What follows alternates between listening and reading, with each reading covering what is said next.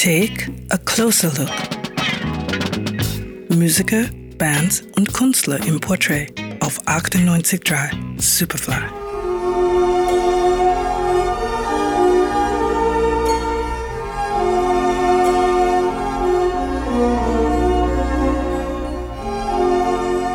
Wir tauchen heute wieder ein in die Welt der Filmmusik längst vergangener Tage.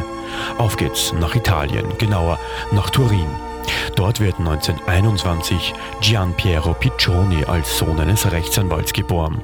Zunächst deutet alles auf eine Laufbahn im Beruf seines Vaters hin, doch dieser nimmt ihn immer zu Konzerten mit. Piero studiert zwar Jura, doch der Jazz ist stärker. Zu Hause läuft Art Tatum oder Charlie Parker.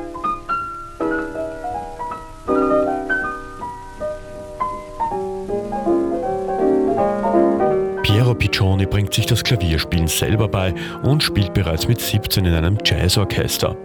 Nach dem Ende des italienischen Faschismus 1944 gründet er seine eigene Band, mit der er in Rom populär wird. Dorthin verschlägt es ihn schließlich.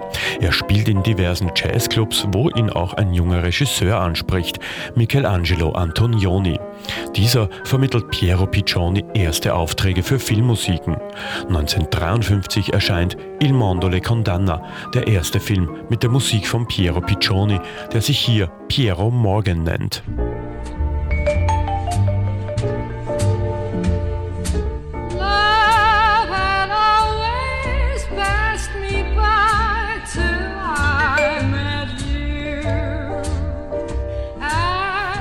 Piero Piccioni arbeitet neben der Musik allerdings auch als Rechtsanwalt und bleibt vor allem der italienischen Filmindustrie treu. Er konzentriert sich dort auf die Sicherung von Filmrechten und nutzt seine Kontakte.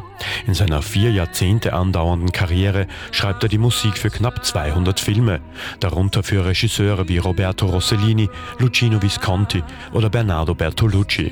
Vor allem die Filme in den 60er und 70er Jahren zeigen einen ganz besonderen Stil. Ein bisschen easy listening, ein bisschen Beat, aber immer ganz viel Jazz.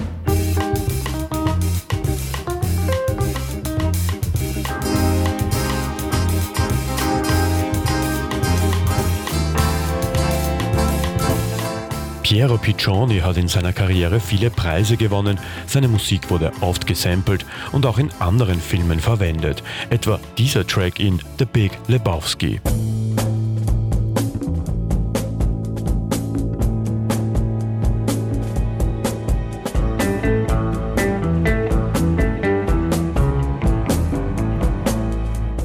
Piero Piccioni, einer der großen italienischen Filmkomponisten, stirbt am 23. Juli 2004 in Rom.